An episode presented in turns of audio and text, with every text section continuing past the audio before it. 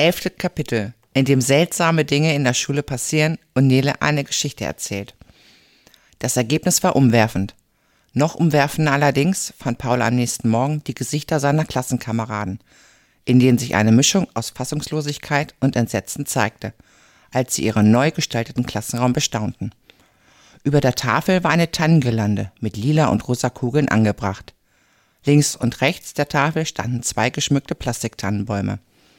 In jedes der zahlreichen Fenster hatten sie goldene Sterne geklebt. Auf den breiten Fensterbrettern thronten dicke Engel und standen Weihnachtsmänner mit Rentiergespann und Geschenksäckchen. Über der Eingangstür blinkte eine Lichterkette mit breiter roter Schleife und an der Rückwand des Klassenraums glitzerten Schneelandschaften. Von den vergilbten Wänden war vor lauter Schneeflocken und Goldpapierschmuck kaum noch etwas zu sehen, zumal Frau Hoffmann über die trostlosen Glühbirnen, die von der Decke hingen, Lampen in Form großer Sterne gehängt hatte, was das Licht erheblich freundlicher, wenn noch etwas schummrig machte. Effi hat es besonders eine Gruppe von Adventsängern angetan, die Frau Hoffmann auf dem Lehrertisch platziert hatte. Nein, sind die niedlich, quietschte sie und zog ihre Freundin Annalena am Ärmel die in die Betrachtung einiger schneebestäubter Rehe auf dem Fensterbrett versunken war. Lukas hatte außer voll krass gar nichts mehr gesagt, seit er den Klassenraum betreten hatte. Nele hingegen war ein lautes Gelächter ausgebrochen. Das ist ja der Hammer, rief sie. Paul setzte sich auf seinen Platz und versuchte, ein Grinsen zu unterdrücken. In diesem Moment schloss sich die Tür des Klassenzimmers hinter ihrer Französischlehrerin Frau Martin. Was ist das denn? fragte sie. Vielleicht war der Weihnachtsmann da? mutmaßte Efi. Paul räusperte sich. Äh, das war ich, sagte er. Alle Köpfe wandten sich ihm zu. Am verblüfftesten von allen war Nele. Na ja, sagte Paul. Ich dachte, es gefällt dem Weihnachtsmann, wenn wir unsere Klasse schmücken. Hier und da war Gelächter zu hören. Der Weihnachtsmann bringt klein Paulchen dann söhne Sachen, hörte er Lukas sagen. Aber nur, wenn er feine Lieder singt, schrie Tim und begann Stille Nacht zu summen. Lukas hielt ihm den Mund zu.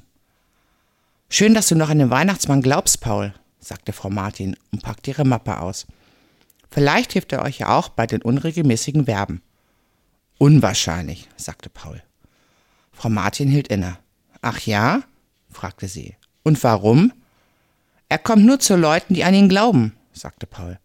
Und das tun hier die wenigen. Nele lachte. Wie auch immer, sagte Frau Martin belustigt. Prenez vos livres. In der Pause rannte Nele ihm auf der Treppe hinterher. Wow, Paul, sagte sie. Paul erzählte ihr, wie er auf die Idee mit der Weihnachtsdekoration gekommen war.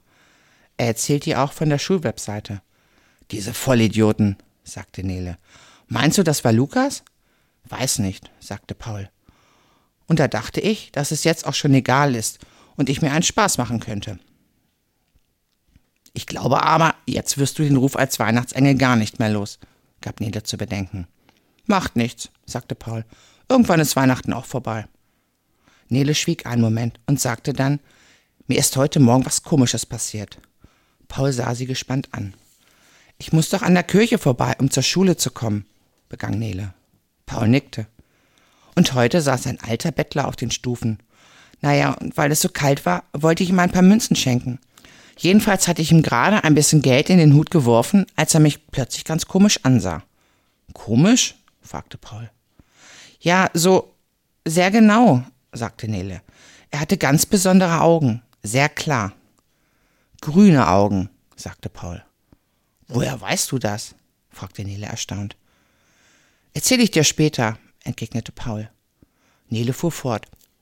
Ich wollte schon wieder gehen, da sagt er plötzlich, hätte nicht gedacht, dass der Brief nochmal ins Spiel kommt. Wie? fragte Paul. Ja, ich hab's auch nicht verstanden.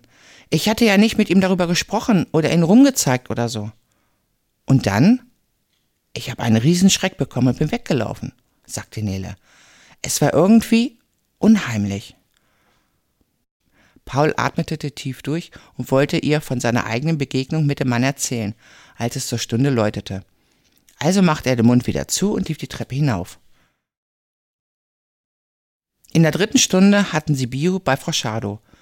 Sie war mit deutlich weniger Humor gesegnet als Frau Martin und begutachtete das Klassenzimmer mit hochgezogenen Augenbrauen. Paul hatte die Hausaufgaben mehr schlecht als recht gemacht, weil er zu sehr mit seiner Adventsaktion beschäftigt gewesen war. Er kramte angelegentlich zwischen seinen Sachen und hoffte, sie würden sich nicht zu lange damit aufhalten. Da hörte er hinter sich einen unterdrückten Schrei. Was ist denn jetzt los?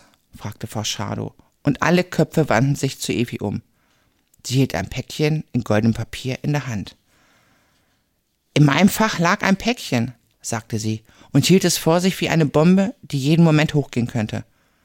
Na, dann mach's mal auf, schlug Frau Schadow vor. Evi öffnete das Päckchen. Darin lag ein winziger, goldglänzender Elch. Evi starrte mit offenem Mund auf das Tier und blickte dann in die Runde. Aber wer? fragte sie. Die anderen sahen mindestens so erstaunt aus wie sie. Dann richteten sich alle Augen auf Paul. Aber der zuckte bloß die Achseln. Dieses Päckchen, so viel stand fest, hatte er nicht gepackt.